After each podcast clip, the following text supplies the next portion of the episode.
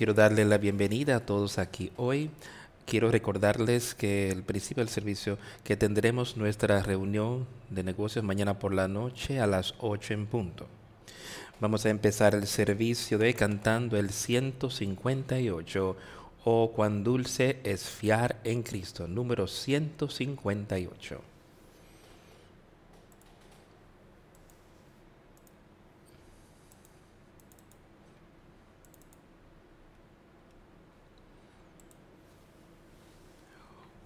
Oh, cuán dulce, cuán dulce es fiar en Cristo y entregarle todo a Él. Esperar en sus promesas y en sus sendas serle fiel. Jesucristo Jesucristo, ya tu amor probaste en mí. Jesucristo, oh Jesucristo, siempre quiero pensar en ti.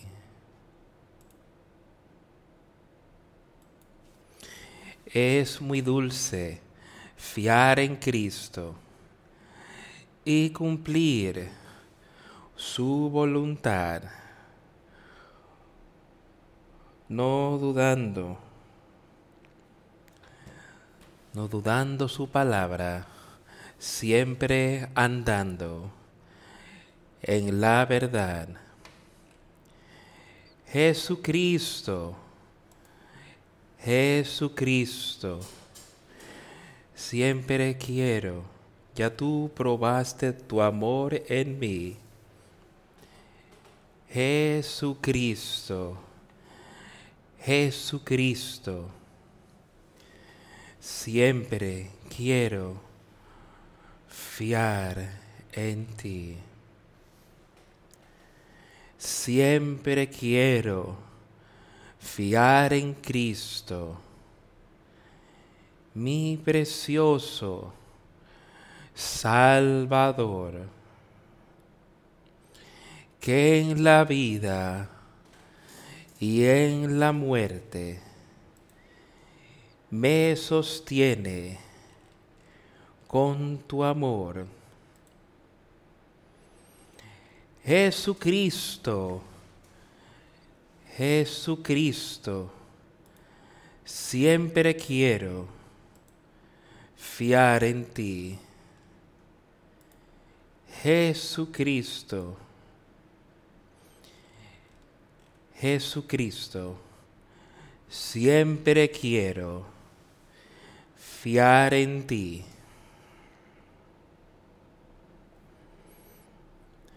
Qué contento estoy que aprendí a confiar en ti, mi precioso Salvador y amigo. Y ahora sé que tú estás conmigo y estarás conmigo hasta el final. Jesucristo, Jesucristo, Jesucristo, siempre quiero fiar en ti. Tu poder probaste en mí. Jesucristo. Jesucristo. Jesucristo, siempre quiero fiar en ti.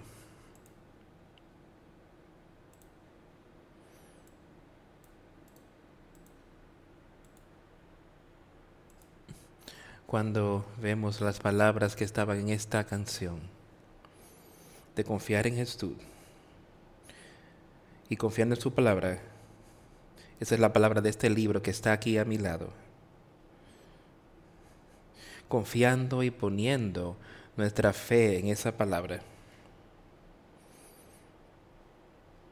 Jesús quería que así nosotros viviéramos nuestras vidas y cómo poner nuestra fe y confianza en Él. Que era imposible para nosotros. Para poder, que nunca pudiéramos hacer nada para ganar la salvación eterna.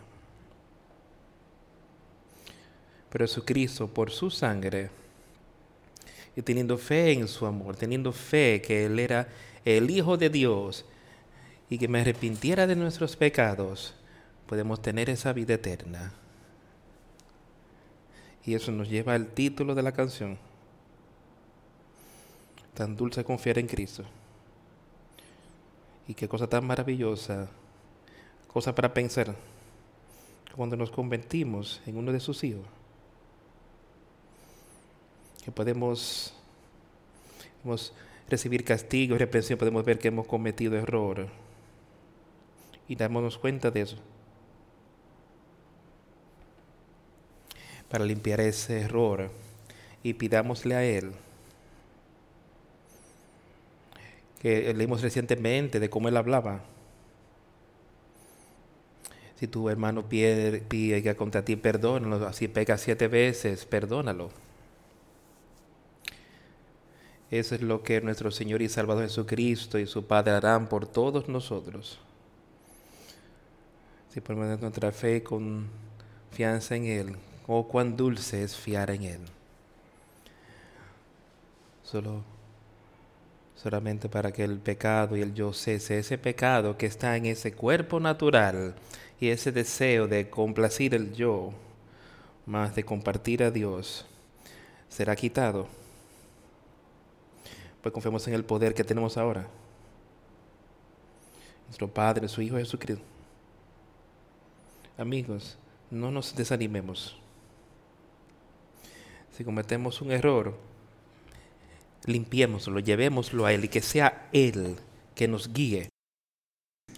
Y entonces podamos ser, estar firmes, de poder estar con confianza delante de Él, teniendo plena fe y confianza que lo que Él ha hecho, que Él hará y Él hará, y que nos llevará a la victoria en Jesucristo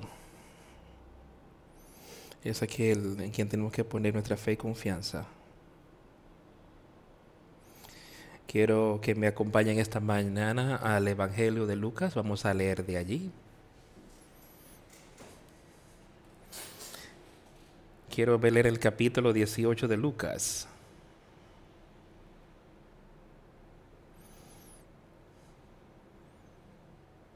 Y leímos varias palabras, parábolas, el Señor enseñándole a su pueblo. Y Él puede enseñarnos mucho de eso. Así por nosotros podamos entender mejor. Yo creo que, sea por eso la razón por la que venimos hoy. ¿Cómo puedo yo tener un mejor entendimiento en lo que Dios quiere que yo haga hoy? Y cómo Él quiere que yo vida mi vida y cómo yo puedo animar a alguien en el camino hoy. Empezando en el versículo 1 del capítulo 18 de Lucas, también les refirió Jesús una parábola sobre la necesidad de orar siempre y no desmayar. Y amigos, ahí es donde podemos recibir nuestro poder, ahí es donde podemos recibir nuestra ayuda, nuestro socorro, recurriendo al Dios el Padre en oración, por medio de Jesucristo, rogándole, suplicándole, porque ¿quiénes somos nosotros? Nada pero podemos vencer por medio de Jesucristo. Y él acaba de decir aquí que el hombre siempre ha de orar y nunca desmayar. No importa cuán difícil, cómo Satanás venga a perseguirte de una manera tan fuerte y la tentación es tan fuerte, no desmayar sino ser fuertes en el Señor, ser fuerte en el camino. Piensa en lo que Jesucristo hizo y si Él estaba allí y si Él supo ahí mismo, cuando Él iba a ser crucificado justo antes de ser arrestado, Él estaba ahí en el huerto. ¿Y qué estaba haciendo Él? Él estaba orando. Él no estaba desmayando diciendo, mira lo que tengo que atravesar, mira lo que me va a pasar. Sí, Él estaba en cuerpo como el tuyo y el mío. Estoy seguro de que eso fue algo que él no quería atravesar y que lo pero sabía que Dios el Padre estaría con él y que lo guiaría, pero él estaba allí, estaba orando de manera tan fuerte, tenía un deseo tal de comunicarse con su Dios, su Padre, que su sudor se convierte como grandes gotas de sangre, decía.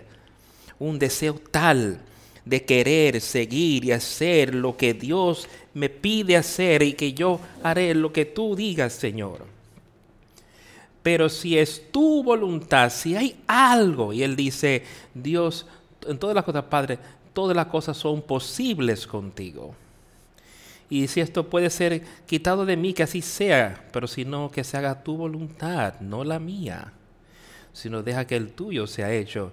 Y yo sé que Él se reconcilió con eso, Él se reconcilió con la muerte de la cruz, Él se reconcilió con el azote que Él aguantó, Él se estaba comunicando con su Padre, aún hasta el punto donde dijo, Padre, perdónalos porque no saben lo que hace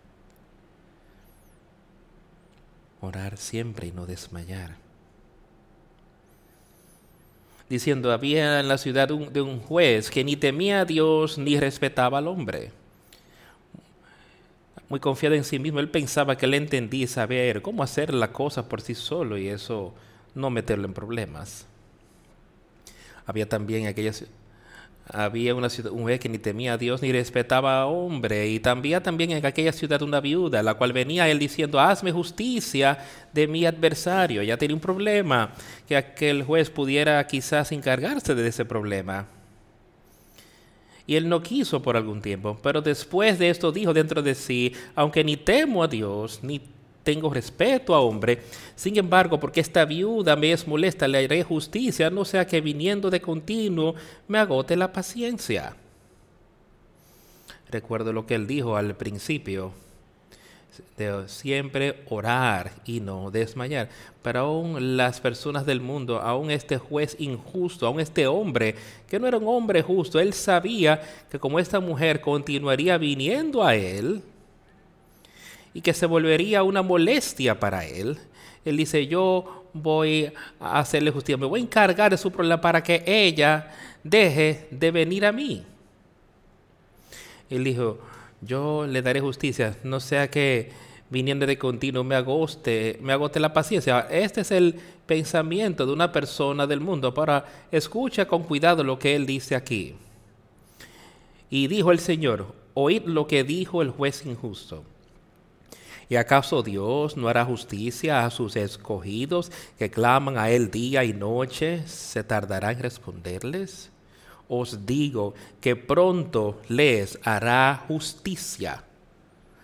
Pero cuando venga el Hijo del Hombre, hallará fe en la tierra. Escuchen eso con cuidado. ¿Oíste lo que él estaba diciendo? Dice, Oye, escucha lo que dijo el juez injusto. Pero después continúa y nos dice, será, Dios tendrá ese amor y misericordia, retardará su justicia y Él está ahí dispuesto a perdonar. Dice, no hará justicia a Dios, Él no se encargará eso a sus escogidos que claman día y noche a Él, constantemente recurren a Él en oración. Pregúntale, ¿qué debo hacer, Señor? O si ven que han caído, Padre, perdónanos. Perdón, Señor, dame poder sobre ello. Le clamaron día, le claman día y noche. Mucho tiempo que ellos entienden y saben que Él es, Él es, Él es pronta en misericordia. Él no echa, Él no rechaza, pero Él está ahí con esa mano extendida, listo para impartir perdón para ti. No importa dónde has estado, lo que has hecho, su espíritu está ahí para ti. Ahora utilicemos eso y hagamos como Él dice, oremos continuamente. Y os digo, que Él les hará justicia rápidamente, los perdonará, Él quitará sus pecados. Cuando nosotros vemos eso y huimos a Él, que quedemos deshechos, que estamos perdidos y que debemos tenerlo Él como nuestro Salvador. Dice, pero, perdón, leí mal. ¿Y acaso no, dará, no hará justicia Dios a sus escogidos que claman a él día y noche. Eso te la responder. O Dios que pronto le estará justicia, pero cuando venga el Hijo del Hombre hallará fe en la tierra. Me imagino qué significa esa, esa última parte de ese versículo. Aquí Él nos está diciendo sobre todo lo que Dios podría hacer por nosotros y cómo Él haría justicia por nosotros, se encargaría de nuestros pecados, Él los borraría y después nos daría poder sobre el pecado. Entonces, si vemos que hemos pecado y podemos recurrir a Él y arrepentirnos, Él nos perdonará por dichos pecados, pero también Él dice, ahora, cuando venga el, cuando venga el Hijo del Hombre aquí a la tierra de regreso, ¿hallará fe en la tierra? ¿Hallará Él esa ese verdadero deseo en ti y en mí para que Él esté morando en nosotros.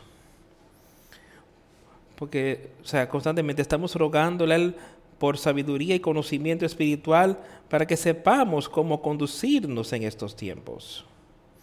Y estamos suplicando que nuestra fe sea aumentada y estamos tratando, estamos manteniendo nuestra confianza en Jesucristo y en Dios el Padre encontrará el fe en ti y en mí cuando Él regrese aquí, a la tierra?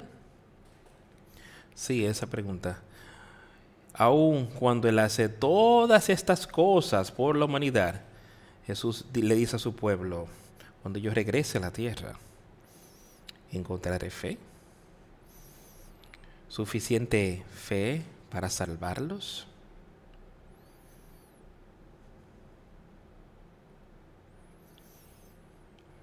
A unos que confiaban en sí mismos como justos y menospreciaban a los otros, dijo también esta parábola. Eso es algo cuidadoso para nosotros ahí, amigos. Tengamos cuidado con eso, que no nos volvamos muy justos en nuestras propias obras y que despreciemos a otros. Dice que ah, les dijo esta palabra, estas palabras porque habían ciertas personas ahí, ahí en su presencia, que confiaban en sí mismo, pero no en Dios.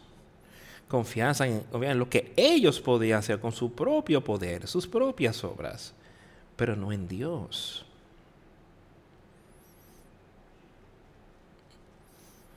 Y menospreciaban a los otros. Entonces, no sabemos lo que está en el corazón de otra persona ni en su vida.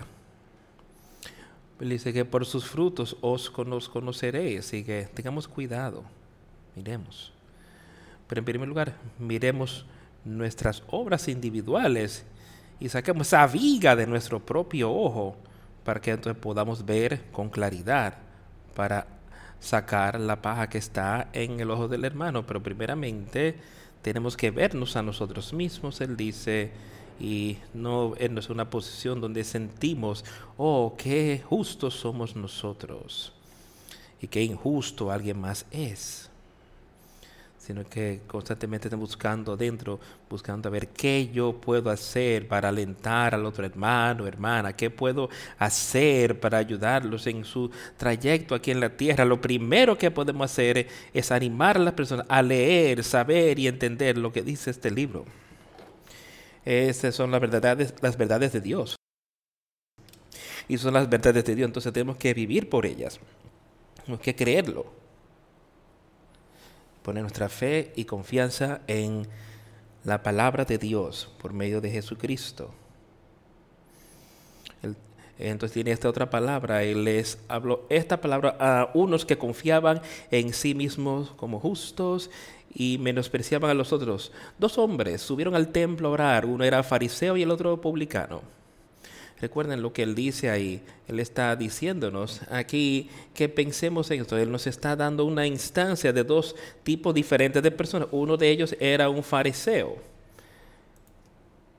Y él se veía a sí mismo como muy estricto, conforme a la ley. Él se veía a sí mismo que él seguía a Dios solo por las cosas que él hacía.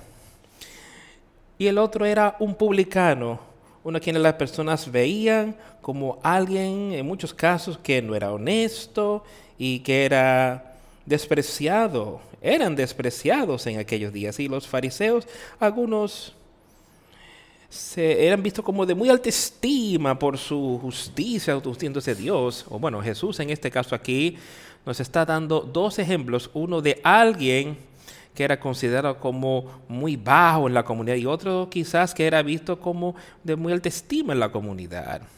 Pero quiero que miren y vean lo que él tenía de decir sobre estas cosas. Estos dos hombres subieron al templo a orar. En aquel día, ahí era donde iban, al templo podían comunicarse con Dios. Los el fariseo estaba ahí en pie y oraba así consigo mismo.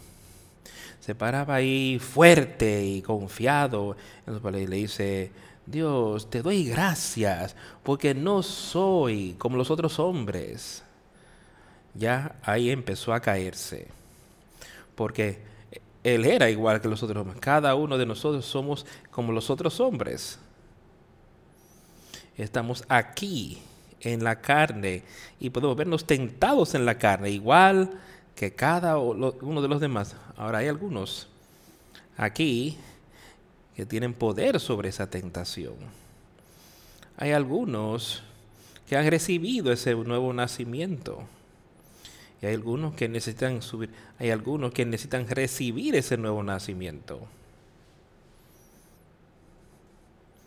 Pero él estaba ahí de pie y oraba consigo mismo. Dios, te doy gracias que no soy como los otros hombres, ladrones, injustos, adúlteros, ni aun como este publicano. Ayuno dos veces a la semana, doy diezmos de todo lo que gano. Él diciéndole a Dios, todo lo que él estaba haciendo, él diciéndole a Dios cuán bueno él era. No es tan tonto de cuando uno lo piensa para nosotros tratar de decirle a Dios cuán buenos somos cuando todo lo que cuando Dios conoce cada cosa sobre ti y él sabe él sabe por qué tú haces todo y él sabe por qué yo haga, hago cualquiera de las cosas que hago. Sí, él sabía todo sobre este fariseo y por qué él estaba haciendo las obras que hacía y que estaba logrando ahí. Y tú solo ves ahí con una mente natural y con la mente que el fariseo tenía, él lo veía porque, ¿sabes? Este hombre es realmente es un hombre justo. Mira todo lo que él está haciendo. Dice, no, yo solo quiero darte gracias a Dios, que no soy como los otros hombres. Tú sabes lo que debo que pensar hoy en nuestro tiempo. Dios, te doy gracias por darme el Espíritu Santo. Te doy gracias a ti por darme ese nuevo nacimiento. Ahora, Dios, permítame estar sujeto a ese nuevo nacimiento, sujeto a ese Espíritu. ¿Y qué puedo hacer entonces para animar a otros? No como este hombre aquí dándole gracias a Dios, porque no soy como este otro hombre. Él ahí mismo lo señaló y todas las cosas que él hacía y todas las cosas que él hasta dio. Dios sabía todo al respecto y por qué lo estaba haciendo. Más el publicano, estando lejos, no quería ni aún alzar los ojos al cielo, sino que se golpeaba el pecho diciendo, Dios, sé propicio a mí, pecador. ¿Dónde, en cuál categoría caeríamos? Caeríamos tú y yo. Oye, cuando vamos al Señor, cuando le oramos. Yo quiero ser como ese publicano. Yo quiero ver, conocer, saber y entender cuán débil soy espiritualmente sin Dios. Pero yo también quiero saber y entender que yo puedo tener el poder de Dios. Para vencer estas cosas, yo puedo tener el poder de Dios.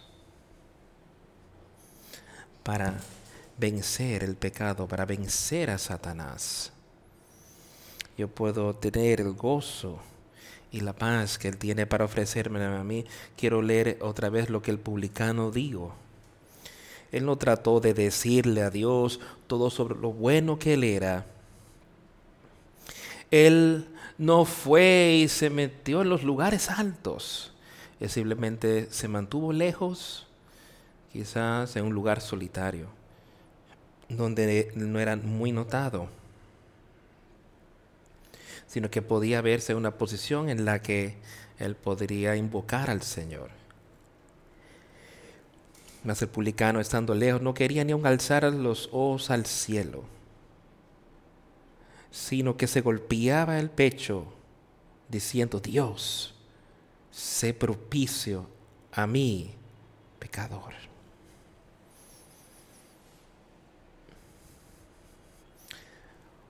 os digo que éste descendió a su casa justificado antes que el otro.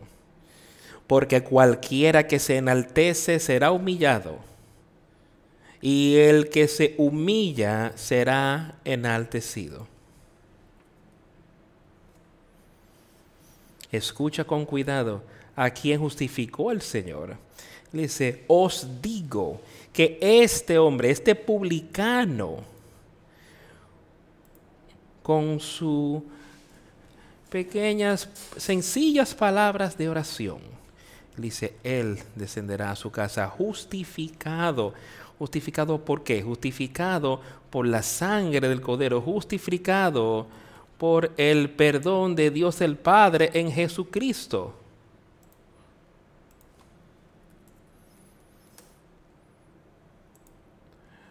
Por, porque cualquiera que se enaltece será humillado, todo el que se enaltece más de lo que será humillado, dice el Señor. Y el que se humilla será enaltecido, verá en cuál condición débil está en este mundo espiritualmente. Dice, aquel será y Dios lo levantará. Y Dios le dará victoria y paz y confianza espiritual que podemos seguir y ser fuertes. Y traigan a los niños para que los tocase, lo cual viendo los discípulos les arrependieron. Mas Jesús llamándolos dijo, dejad a los niños venir a mí y no se los impidáis, porque de los tales es el reino de Dios le traen a esos niñitos pequeños. Nosotros deberíamos traerlos y presentárselos al Señor cada vez que, vengamos aquí, eh, cuando son nuevos, para presentarlos delante del Señor. Entonces también criarlos en la disciplina y admonestación del Señor, enseñándoles cómo Dios quiere que ellos se comporte enseñando lo que esta palabra es, esta escritura es, y todo sobre las obras que Dios ha tenido aquí por casi seis mil años aquí en la tierra. Eso es lo que nosotros tenemos que estar haciendo aquí. Él dice que se lo traigamos. Os digo que el que no recibe el reino de Dios como un niño no entrará en él le estaban trayendo esos niños pequeños, pero Jesús los llamó, sus discípulos, los repiten por traer estos niñitos. Pero yo no quiero jamás reprenderte por traer los niños aquí. Yo creo que tú deberías traerlos, pero yo creo que todos debemos entrenarlos en cómo comportarse mientras están aquí en la iglesia desde una edad temprana. Deberíamos entrenarlos en cómo conducirse y mostrarle el debido respeto aquí hacia la iglesia y para con Dios mientras Él nos está dando un mensaje. Él dice, dejar que los niños vengan a mí, no se lo impidáis, porque de los tales es el reino de Dios. De los tales es el reino de Dios. ¿Qué quiere él decir él con eso? Él quiere decir que nosotros como adultos como todos nosotros, tenemos que convertirnos en dependientes, como ese niño lo es en sus padres, para poder sobrevivir, tenemos que ser igualmente independientes en Dios el Padre y en su Hijo Jesucristo, para que nosotros podamos sobrevivir espiritualmente aquí en la tierra. tenemos que convertirnos como un niño pequeño espiritualmente para que entonces podamos crecer y volvernos maduros en, sus, en su palabra. Pero tenemos que ver y conocer que nosotros somos igual que ese niño era que eran totalmente necesitaban tener ese padre para su alimento, para la ropa, para el techo, para la protección, para todo tienen que depender. Piensen en lo que yo acabo de decir. Ese niño necesita tener todo, la comida, la protección, el amor, la misericordia, todo, refugio, todo. No puede sobrevivir sin ese Padre. Ahora, vamos a otra vez lo que él dice aquí. Que el reino de Dios, que quien no reciba el reino de Dios como un niñito, no entrará en él. Yo quiero entrar. Yo tengo un total deseo de entrar en Él. Y tengo un deseo de hacer que eso funcione yendo a Dios el Padre y a su Hijo. Y podemos, cada uno de nosotros puede. Y podemos saber eso y podemos ser parte de ello. Tengo plena confianza que puedo tener y puedo ver victoria, convirtiéndome totalmente dependiente de Él. No en mí mismo, sino totalmente dependiente en Él espiritualmente. Un hombre principal le preguntó diciendo, Maestro, bueno, ¿qué haré para heredar la vida eterna? Una buena pregunta, sé hacer. Él fue al Señor y le dice, maestro bueno. Él era un gobernante, alguien que me parece que conocía todo acerca de la ley. Y sabía algo sobre los judíos y el pueblo allí y cómo ellos se les había pedido que vivieran su vida según lo que la ley les mandaba en aquel tiempo. Él era un gobernante principal, fue Jesús, su maestro bueno ¿Qué haré para heredar la vida eterna? Eso es lo que cada uno de nosotros tiene que hacer hoy. Es preguntarle, preguntarle a él, Jesús, ¿qué debo yo hacer para tener la vida eterna?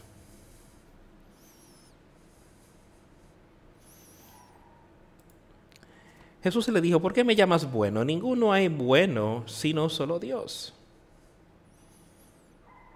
los mandamientos sabes? No adulterarás, no matarás, no hurtarás, no dirás falso testimonio, honra a tu padre y a tu madre. Ahora esas son unas pocas de las cosas que Jesús simplemente sacó de la ley algunas de las muy estrictas, por decirlo así, que las personas veían y decían, estas son algunas de las cosas que nos, en las que nosotros nunca deberíamos estar involucrados y en ninguna de esas, nada. Diez mandamientos, en ningún otro mandamiento que el Señor, que pidió que nosotros echáramos a la, pero lo que Él hizo aquí, Él dice, usted sabe los mandamientos, no matarás, no hurtarás, no dirás falso testimonio. Honra a tu padre y a tu madre. Buen consejo para cualquiera de nosotros, no importa quién tú eres. Pero estas son cosas que nosotros, las que nosotros deberíamos participar en lo absoluto. Y especialmente alguien proclamando ser cristiano jamás debería tener nada de esto en su vida. Jesús simplemente le recordó a este hombre, él sabía sobre él, sabía quién era y él entendió por qué él estaba preguntándole. Me parece que él quería que Jesús tratara quizás de mostrarle que yo estoy bien, que yo estoy viendo una vida, está bien, pero vamos a seguir leyendo y ver qué era lo que estaba ocurriendo, porque este hombre tenía un Dios que era mayor que él amaba más de lo que él amaba a Dios. No dirás falso testimonio. Y a tu padre y a tu madre. Y le dijo, todo esto he guardado desde mi juventud. Aquí estaba otra vez este hombre diciéndole a Dios, diciéndole a Jesucristo cuán bueno él había sido. Él quizás había guardado esos mandamientos, quizás nunca había cometido adulterio, quizás nunca había matado a alguien y quizás nunca había robado nada. Todas estas cosas, aún así, en su mente, él todavía era un pecador. Habían cosas, así como Jesús les señaló, Dios les señaló cuando vinieron ahí justo antes, que le trajeron a la mujer que fue atrapada en el acto de adulterio a Jesús. Jesús le dijo, se le llamó adulterio. La ley dijo que puede, no, deberíamos pedirle a Jesús, continuó y eventualmente él fue a él y le dijo que sin pecado, el que esté sin pecado que eche la primera piedra contra ella. Aunque eran justos en mismos, no ha estado participando en ese adulterio que querían apedrarla por ello. Porque hay pecado en cada una de nuestras vidas. tenemos que tener esa mente y tener eso perdonado y tener un entendimiento para poder vencerlo.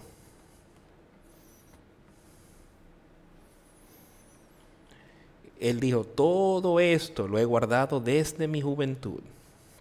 Jesús, oyendo esto, le dijo, aún te falta una cosa. Vende todo lo que tienes y dalo a los pobres y tendrás tesoro en el tierra, el cielo, y ven y sígueme. Ven y sígueme.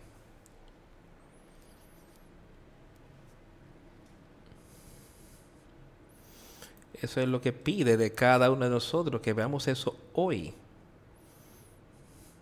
De recordar lo que Él dijo. Y hablamos recientemente de cuando tú encuentras ese tesoro.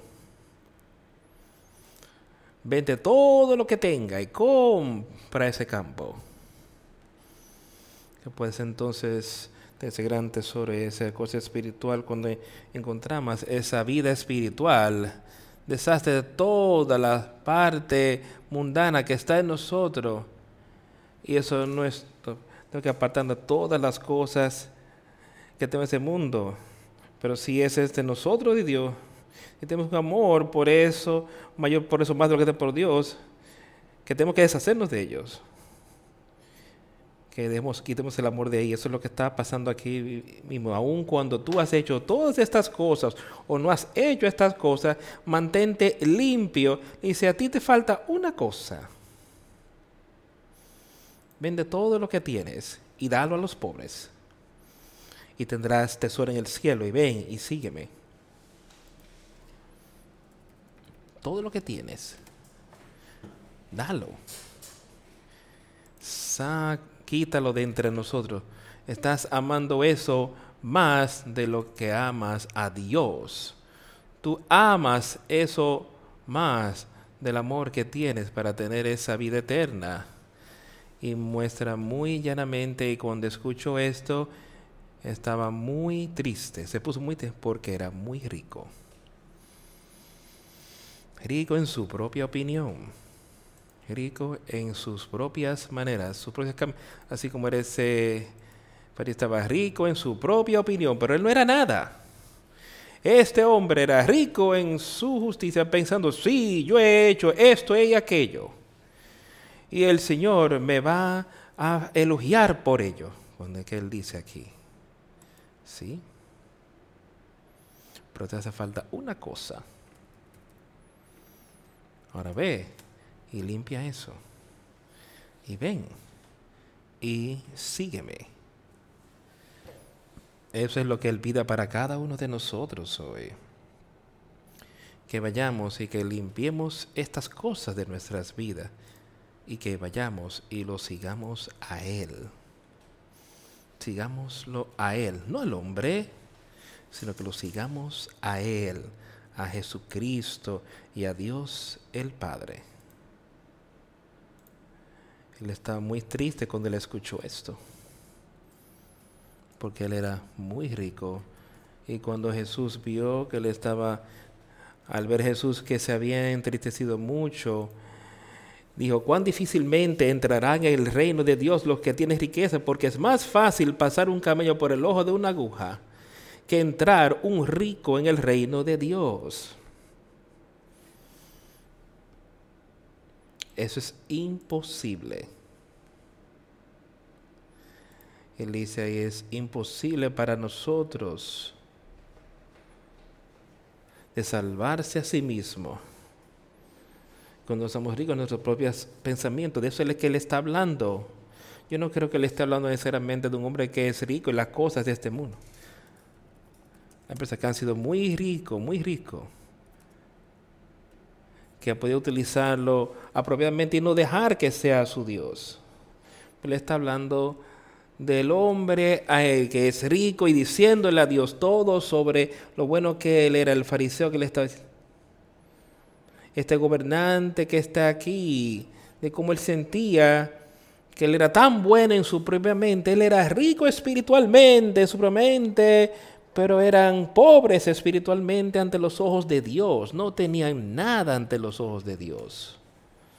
Y eso es de lo que Él está hablando aquí. Si es más fácil para un camello entrar por el ojo de una aguja. Y pues ver eso y ver que eso sería absolutamente imposible. No hay manera que eso pudiera suceder que para que un hombre entre en el reino de los cielos. Rico en nuestras propias maneras, eso nunca nos llevará allá. Ricos espiritualmente por ese nuevo nacimiento, por el poder de Dios. Ese es el camino, la vida eterna dice que el camino a la vida eterna es, un regalo de Dios. Pero él dice que la paga del pecado es muerte, muerte eterna. Por el don de Dios es vida eterna por medio de Jesucristo nuestro Señor. No hay otro camino sino por medio de Él.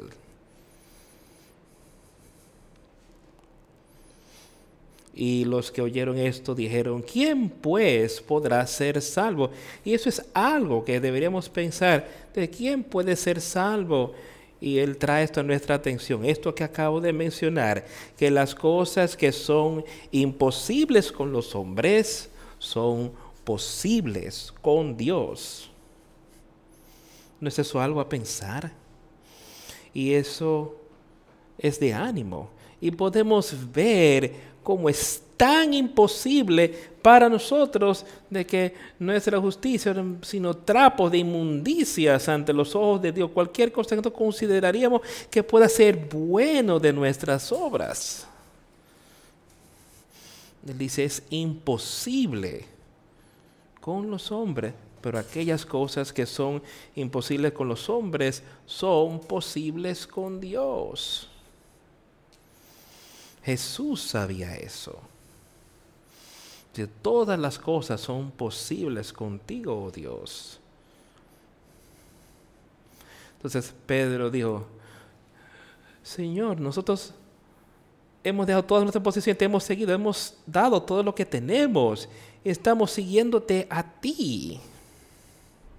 Pedro tenía una mente, me parece que él quería seguir, él quería saber más sobre lo que era posible con Dios.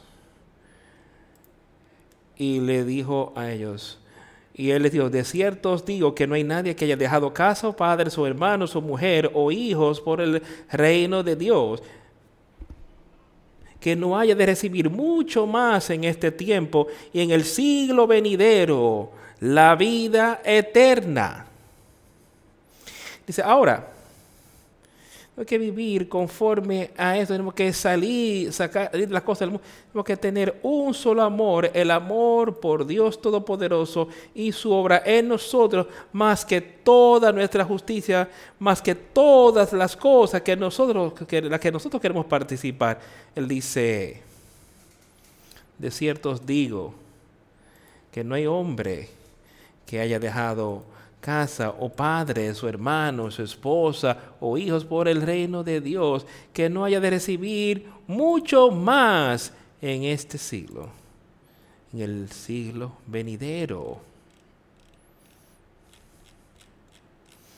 Quizás miremos, quizás veamos algunas cosas aquí que dejamos en esta vida, pero aquellas son cosas pequeñas, pero él dice, yo os daré más y más. Y me parece que un lugar dice asiento por uno más. Son cosas ahí en esta vida. Y eso es cuando vemos y sabemos que podemos alejarnos de esa mente mundana, que podemos alejarnos del mundo como el gran gozo y que podemos ver todo lo que Él ha hecho por nosotros en un andar diario, en el andar diario podemos ver más y más y más de lo que Él hace y cómo Él vence cosas por nosotros.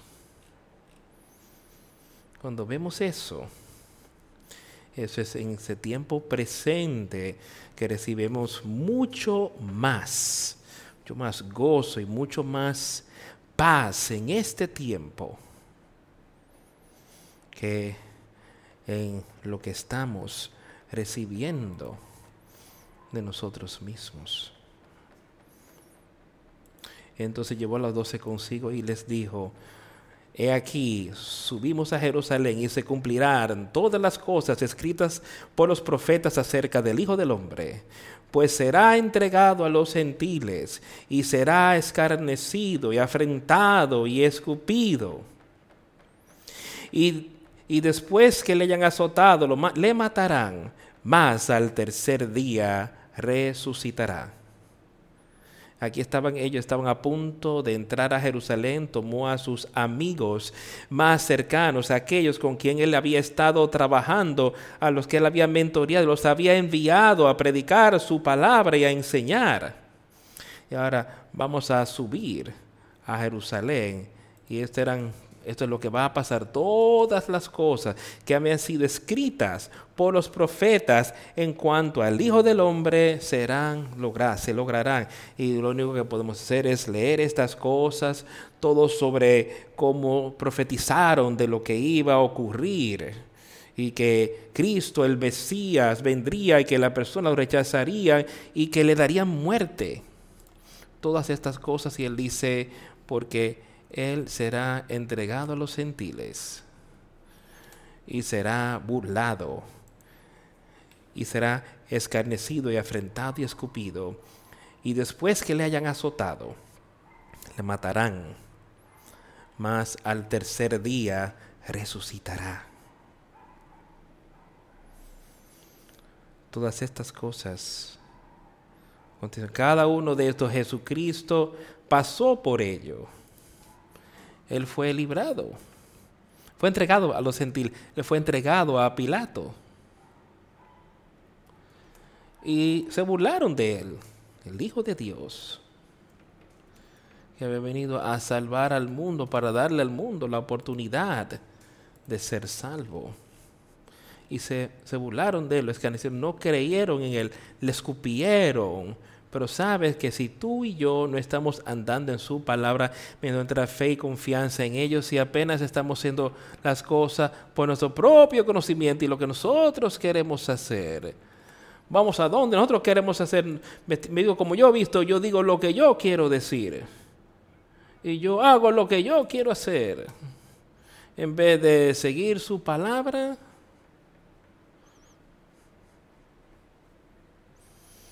cuando Él estaba ahí y pasó por todo eso, no será diferente que estos gentiles que se burlaron de Él, lo trataron mal. Eso es lo que estamos haciendo. Si no estamos andando en su palabra, estamos tratando mal su palabra, despreciándola. Estamos mostrando que nosotros sabemos más, que nosotros conocemos mejor, que somos más sabios. Si no estamos andando con Él, caminando con Él, no estamos viviendo Él, y lo escanecerán y le matarán. Mas al tercer día resucitará, victoria en Jesús. Amén a eso. Hicieron todas estas cosas, pero la tumba no pudo retenerlo. El poder de Dios estaba presente. El poder de Dios venció el mal. El mal que lo puso a la muerte a él. Dios dejó que eso aconteciera para que él pudiese resucitarlo. Para que él pudiera resucitarte a ti y a mí otra vez. Dios dejó que su ira fuera derramada sobre Jesucristo. Y él pasó por esa muerte para que tú y yo no tuviéramos que pasar por ella si queremos en Él. Pero te diré algo, amigo mío, y no te arrepientes y no tienes plena fe y confianza en Jesucristo, la ira del Todopoderoso Dios descenderá sobre ti. Pasarás la eternidad en el infierno, atormentado día y noche por siempre y para siempre. Pero porque Él pasó por estas cosas, Tú puedes tener poder, tú puedes ser perdonado, tú puedes tener ese nuevo nacimiento, tú puedes tener vida eterna. Ellos más yo no comprendieron ninguna de estas cosas y esta palabra les era encubierta y no entendían lo que se les decía. Aconteció que acercándose Jesús a Jericó, a Jericó, un ciego estaba sentado junto al camino mendigando y al oír a la multitud que pasaba preguntó qué era aquello. Quiero que escuches esto con cuidado. Esto no es una, una parábola, esto fue un hecho histórico, esto ocurrió había un hombre ahí que estaba ciego. Estaba al lado del camino mendigando. Quizás haya alguien aquí hoy que está ciega espiritualmente. Estás ahí mendigando sentado al lado, rogando que el Espíritu Santo te dé conocimiento de qué debo hacer. Eres como, como era Saúl cuando fue azotado, en el, fue tumbado en el camino a Damasco y vio y dijo, ¿quién eres, Señor? Dijo, es Jesucristo. Y estás dando golpes con el aguijón, estás luchando contra mi obra, no estás aceptando. Dice, ¿qué debo hacer, Señor? Y eso es lo que, escucha lo que ocurrió aquí, aquí. Este hombre estaba ahí al, al margen y estaba mendigando. Me parece que Pablo pudo ver que él estaba al, lado y estaba empezando a rogarle a Jesucristo, ¿qué debo hacer? Cuando él sabía que era Jesucristo que lo había tumbado, era Jesús que era la, de quien era la placa y él sabía que algo estaba mal en mi vida. Y él dijo, aconteció que acercándose Jesús a Jericó, un ciego estaba sentado junto al camino mendigando y al oír a la multitud que pasaba preguntó qué era aquello. ¿Qué está pasando? Él podía oír las pisadas, él no podía ver lo que estaba ocurriendo, pero él podía oír las pisadas de la gente. Había una multitud que se acercaba y le decía, ¿qué es aquello? ¿Qué está pasando? Y le dijeron que Jesús de Nazaret estaba pasando, diciendo hoy día que Jesús de Nazaret está pasando ahora mismo en este mensaje para ti y para mí hoy, Él está pasando. Este hombre me parece que él entendió y él sabía que él había escuchado algo sobre Jesucristo, como verás lo que él está haciendo. Aquí estaba su oportunidad yo estoy aquí, estoy ciego. Yo sé que hay algo que está ocurriendo. Oigo la palabra. Y la gente le decía, Jesús viene aquí en tu misma presencia. Y eso es lo que nos estoy diciendo a cada uno de ustedes hoy. Jesús está aquí mismo en tu presencia. Él está aquí pasando ahora. Y él clamó entonces dio voces diciendo, Jesús, hijo de David, ten misericordia de mí. Además, si tú no tienes ese espíritu, entonces no tienes ese nuevo nacimiento, clama eso en tu corazón ahora mismo. clama ahora mismo en tu corazón. Porque Jesús está ahí. Este hombre entendió, yo soy ciego, no puedo ver. Yo sé, yo oigo, he oído y tengo fe que este hombre Jesús, yo sé que él ha sanado a otro, él les ha dado su vista. Si tan solo puedo lograr su atención, puedo recibir la vista hoy. Te estoy diciendo que Jesucristo ha sanado a personas espiritualmente, les ha dado ojos para ver, les ha dado ese nuevo nacimiento. Y yo sé que Él está ahí hoy trayéndolo a nosotros. Él está ahí, Él está pasando. Clama a Él, así como Él hizo aquí. Jesucristo, el Hijo de David, ten misericordia de mí. Y lo que ocurrió, él clamó a Jesús. Estás clamando eso en tu corazón, ten misericordia de mí, Señor. Se quedó quieto, se detuvo. Él le mandó que se le trajesen a él. Y cuando él se acercó, él le preguntó, diciendo, ¿qué, qué quieres que te haga?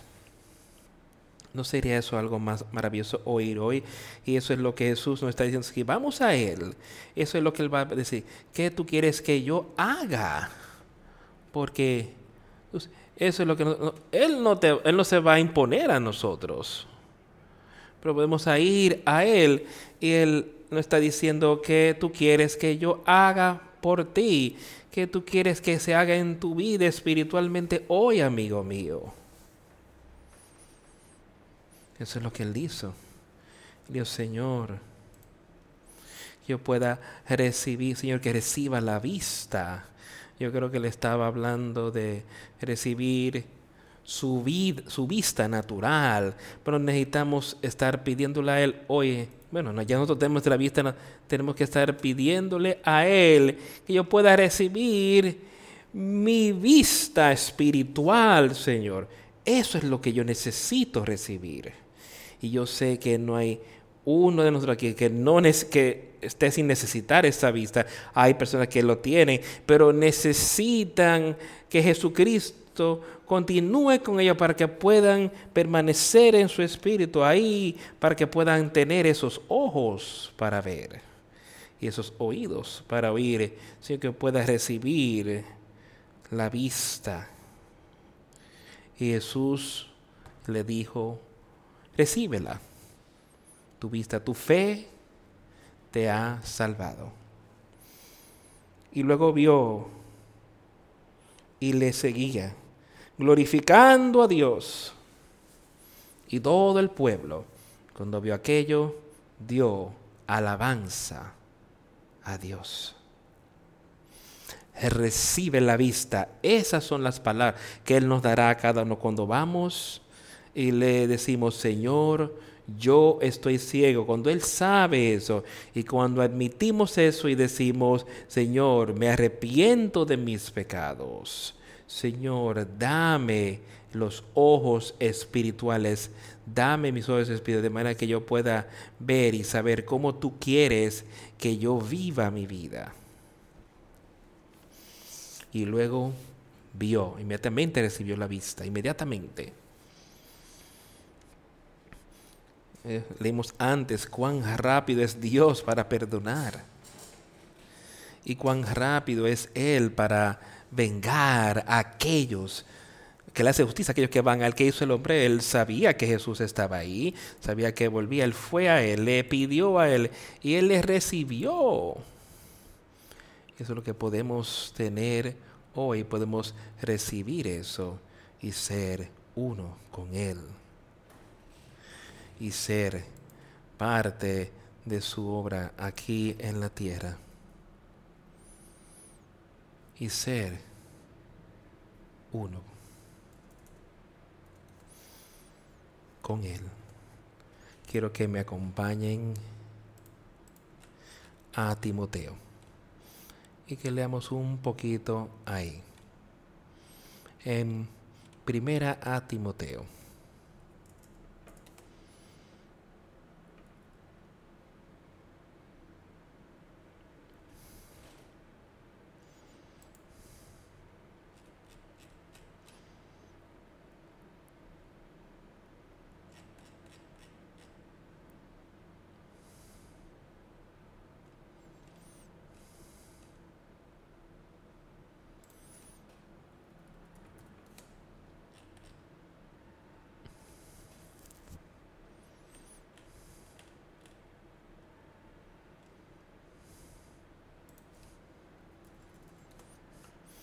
Vamos a leer aquí en segundo capítulo de Primera a Timoteo. Es un capítulo bien breve. Vamos a leer desde el versículo 1. Les exhorto ante todo a que se hagan rogativas, oraciones, peticiones y acciones de gracia por todos los hombres ya leemos parte de este capítulo recientemente que hay cosas que han estado en mi mente recientemente que entiendo que necesitamos hablar y que necesitamos verlas en nuestras, como nosotros, como grupo, como iglesia, como el cuerpo de Cristo, por los reyes y por todos los que están en autoridad, para que vivamos quieta y reposadamente en toda piedad y honestidad Ahora, aquí donde todos tenemos que estar, amigos míos, que estamos aquí juntos en estas cosas, que, que, que oremos por todos aquellos que están en eminencia para que vivamos, bueno, lo voy a leer otra vez, por los reyes y por todos los que están en autoridad, para que vivamos quieta y reposadamente en toda piedad y honestidad porque esto es bueno y agradable delante de Dios nuestro Salvador, el cual quiere que todos los hombres sean salvos y vengan al conocimiento de la verdad. Y recuerda eso, mantén eso en tu mente, que ese es el deseo de Dios, que todos seamos salvos y que todos vengamos al conocimiento de la verdad. Así como cuando pedimos y podemos recibir ese conocimiento de la verdad, ojos para ver, oídos para oír, un espíritu de entendimiento. Porque, porque hay un solo Dios y un solo mediador entre Dios y los hombres, Jesucristo hombre. Ahora tenemos que tenerlo a Él primero en todo, como lo hemos visto y hablando. Tenemos que tenerlo a Él primero Jesucristo, Dios el Padre. Porque hay un solo Dios, no pueden haber más, eh, que nos veamos a nosotros mismos como justos, pero hay un Dios y un media Dios entre Dios y hombre. No lo ves Jesucristo presentado a la diestra de Dios, orando por nosotros hoy. Y su palabra, eh, de manera que yo veo estas cosas, esta es la palabra de Dios, fue escrita allí para Pablo, un hombre joven, pero fue la palabra de Dios que se lo dio para nosotros, para nosotros leer y entender, así como Pablo salía de Timoteo, un joven, y aplicarla a nuestras vidas hoy. El cual se da a sí mismo en rescate por todos, de lo cual Dios te estima su debido tiempo, porque un solo Dios, un mediador entre Dios y los hombres. Jesucristo hombre, el cual se dio a sí mismo en rescate por mucho, de lo cual sea testimonio a su debido tiempo. Para esto yo fui constituido predicador y apóstol. Digo verdad en Cristo, no miento. Y maestro de los gentiles en fe y en verdad. Quiero pues que los hombres oren en todo lugar, levantando manos santas, sin ira ni contienda. Ahora, esto es otra vez, hablamos de la oración, hablamos de esto leemos todas estas cosas y continuamente hacerlas. Eso es lo que él nos está diciendo. dice, yo he sido ordenado como predicador, ese es mi trabajo. Yo creo que Dios me ha ordenado a mí para hacer eso. dice, yo soy un apóstol. Él sabía algo al respecto. Él había sido llamado al tercer cielo. digo verdad en Cristo y no miento. Un maestro de los gentiles en fe y en verdad. Esa es mi labor de ser un maestro, un maestro para todos los hombres, para todos los que quieren oír la palabra.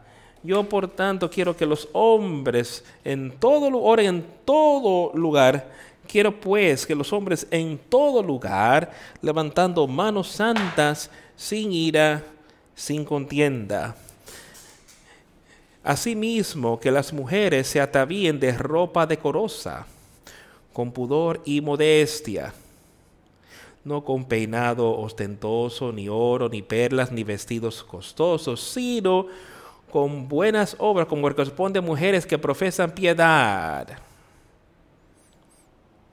que la mujer, aprende en silencio con toda sujeción. Ahora, vamos a ver de lo que Él está hablando. Él está hablándonos aquí a todos. Él nos ha dicho cómo, hemos de escuchar, oír su palabra. Tenemos que estar orándole a Dios para mostrarnos, para dejar que Dios nos guíe, nos dirija. Ahora, cuando Él también nos dice aquí sobre lugares, y leímos la semana pasada sobre cómo Él quería que nosotros no estuviésemos involucrados con ciertos tipos de personas, con incrédulos, de no unirnos en ese yugo. También escuchamos como él estaba diciendo que hemos de alejarnos de las personas así que proclaman ser cristianos, pero que no estaban viviendo en ese estilo de vida, que no involucraron, participar en ese tipo de situación. Ahora él nos está diciendo aquí, diciendo que yo quiero pues que los hombres oren en todo lugar y eso es lo que tenemos que estar haciendo hoy levantando manos santas sin ir en nuestra mente para con los hombres y sin dudar. Porque Dios debemos saber que las promesas que Él ha hecho, así como ese hombre ciego podía entender que Dios podía sanarlo a Él, no deberíamos durar lo que Él pueda hacer espiritualmente por nosotros. Entonces, ¿qué es lo que tenemos que hacer aquí? O sea, ahora. Asimismo, le está hablándonos a los hombres también esas cosas, a todos nosotros, pero después dice de la misma manera las mujeres que se bien de ropa decorosa. quiero que pensemos en esas cosas, amigos míos es ahí donde nos encontramos hoy en nuestras vidas y está eso en nuestra vida diaria, donde sea que podamos estar. Podemos decir, bueno, cuando yo vengo a la iglesia o a algún lugar, yo quizás me vista de una manera modesta, algunos lo hacen, algunos no lo hacen pero quizás lo vean y digan eso, pero en tu vida diaria, cuando estás caminando, estás en, en casa, cuando estás en público, donde estés, estás vestiéndote de una manera modesta y estoy hablando de hombres y mujeres aquí, sí, ahí le está hablando aquí diciendo que estos son mujeres, las mujeres, las mujeres tienen que escuchar esta cosa, pero me estoy vistiendo yo de esa manera modesta cuando yo veo y veo lo que es esa definición de la modestia, se vistiendo o comportándose de manera que se eviten indecencia, especialmente a evitar atraer la atracción sexual típicamente utilizada por una mujer. Las mujeres modestas llevan, y esto fue algo que habían dicho allí, pero él dice aquí, la próxima definición era no revelando o enfatizando los pies y la figura, utilizando ropa que no traigan, no llamen la atención a mi cuerpo. De yo ver mi cuerpo, estar vistiendo de una manera, dice él, pero las mujeres profesando piedad con buenas obras, dejando que eso sea lo que más prevalezca en nuestras vidas para hombres y mujeres. Y debo estar vistiendo y hablando y lo que pueda ser. Pero ahí vemos eso y hablamos ahí, dice, no revelando o enfatizando la figura. Ahora, ¿qué significa que eso? Significa que hacer que algo se vea más claro. Y hasta si yo dando un, un traje de baño de una pieza puede enfatizar su cuerpo, sí, puede enfatizarlo.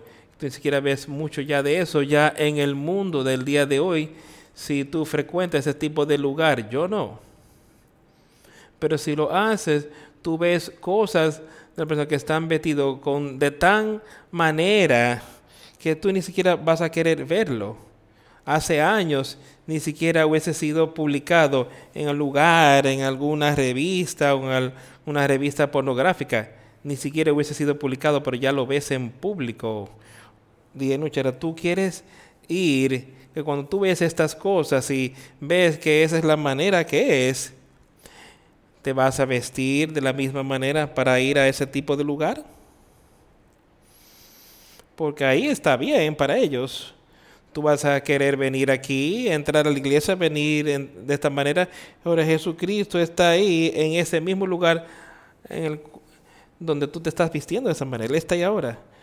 Está tú cumpliendo con con lo que sería una vestimenta modesta y yo lo que debería estar haciendo también. Una falta de observar los estándares y eso es lo que le está diciendo aquí, que estamos evitando eso.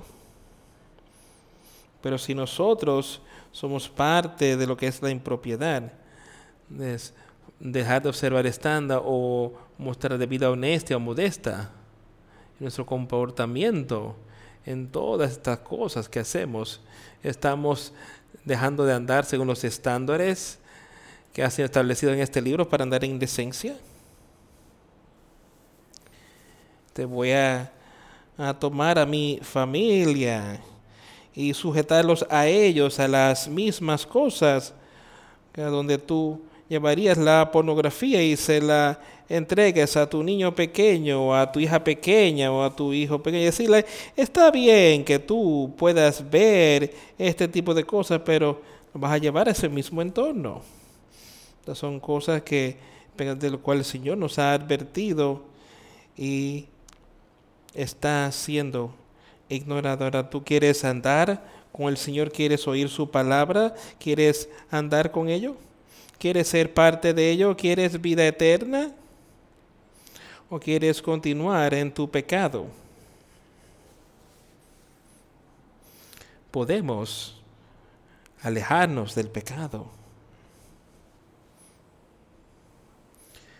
Porque le estaba hablando Timoteo a esta persona en aquel tiempo, habían personas que no estaban comportándose como debieran. Él les estaba advirtiendo y diciéndole, y esa es mi labor para ustedes, así como Pablo eh, Pablo le estaba escribiendo a Timoteo en ese momento para que él pudiera instruirle al pueblo allí sobre estas mismas cosas. Y yo creo que Dios nos lo ha explicado de la misma manera para que podamos instruir a las personas, para que yo pueda instruir a las personas de la misma manera. Pero te puedo asegurar que la gente no estaba vestida ni siquiera cerca de lo que a lo que tú harías, lo que tú verás hoy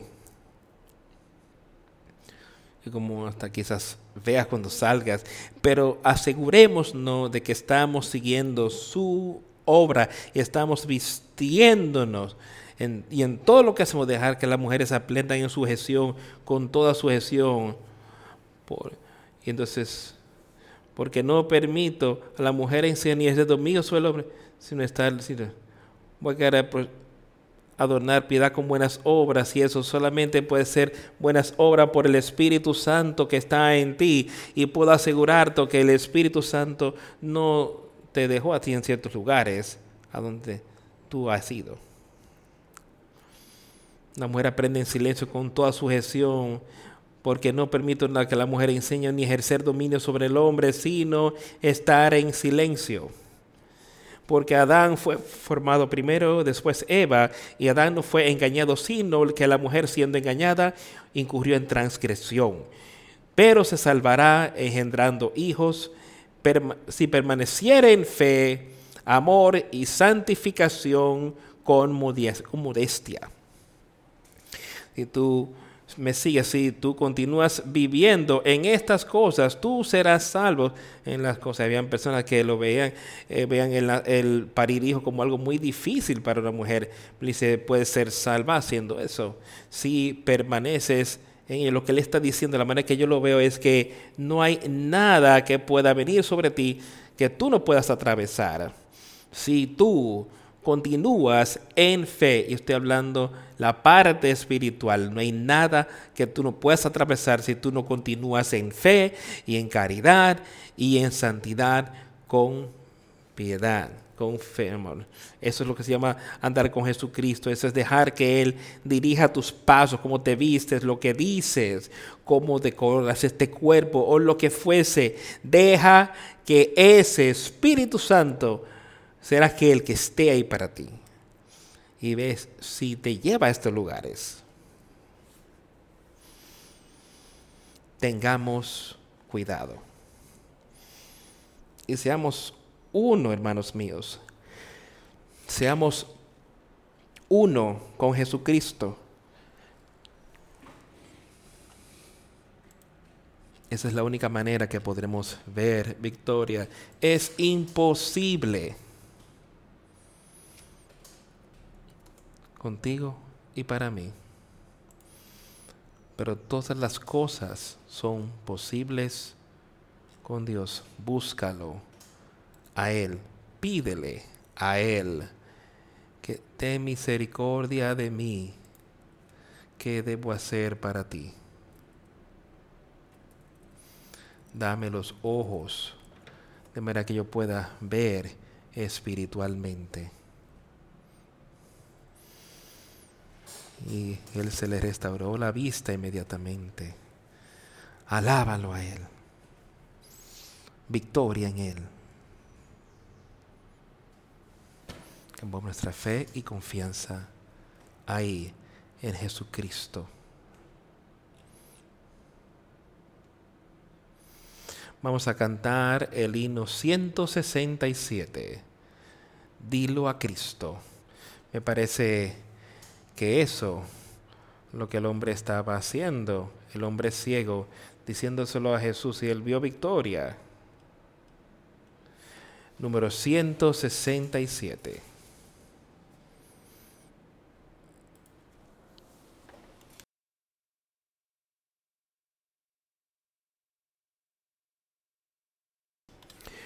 cuando estés cansado y abatido, dilo a Cristo, dilo a Cristo.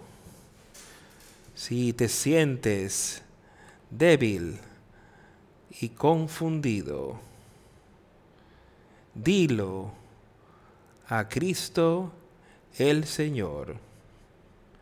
Dilo a Cristo. Dilo a Cristo. Él es tu amigo más fiel. No hay otro amigo como Cristo. Dilo tan solo a Él. Cuando estés de tentación cercado, mira a Cristo, mira a Cristo.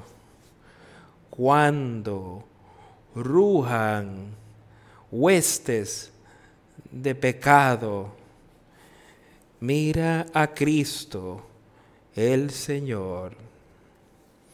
Dilo a Cristo dilo a Cristo. Él es tu amigo más fiel. No hay otro amigo como Cristo. Dilo tan solo a Él. Si se apartan otros de la senda. Sigue a Cristo, sigue a Cristo. Sí, acrecienta en torno la contienda. Sigue a Cristo el Señor.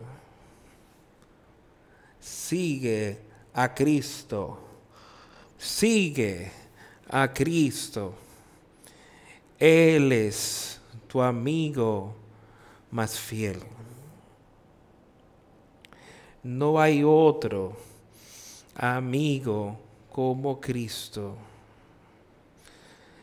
Sigue a Cristo el Señor.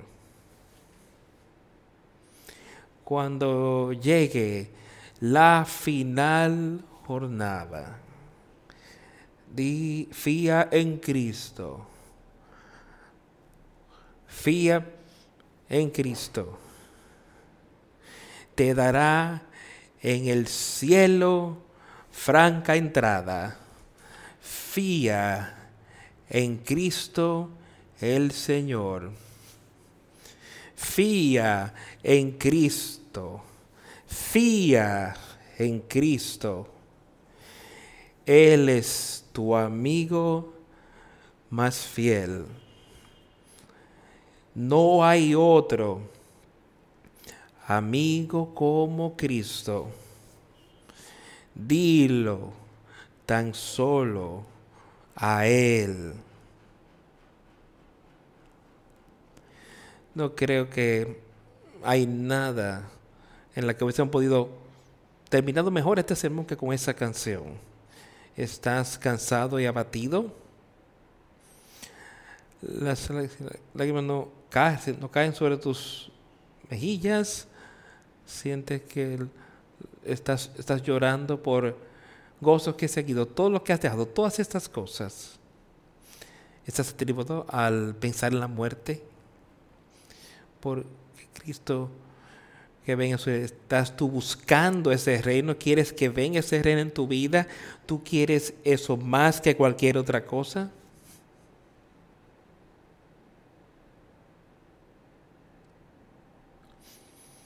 ¿Te sientes ofendido?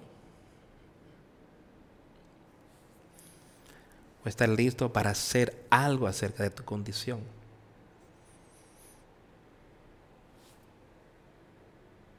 Dilo a Cristo.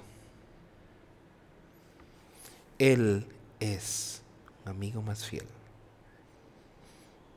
Oremos. A Dios el Padre. Te suplicamos que nos guíes y te suplico que tú seas con cada uno de nosotros que ha escuchado tu mensaje o que oirá este mensaje luego y que todos simplemente vayamos a ti por medio de tu Hijo Jesucristo. Que te expliquemos nuestra situación para que podamos tener esa vida eterna, que podamos tener esa gloria contigo, tener más aquí en esta tierra de los vivos que jamás hemos conocido. Podemos tener vida eterna al irnos. Y así como dice tu escritura, yo sé que todas las cosas son posibles para ti. Yo sé que tú estás ahí con esa mano extendida a todos los que tienen un amor y un deseo de caminar más cerca contigo. Muestra lo que podemos hacer para animarnos unos a otros y mostrarnos cómo podemos andar más de cerca a ti y poner nuestra confianza en tu Hijo Jesucristo.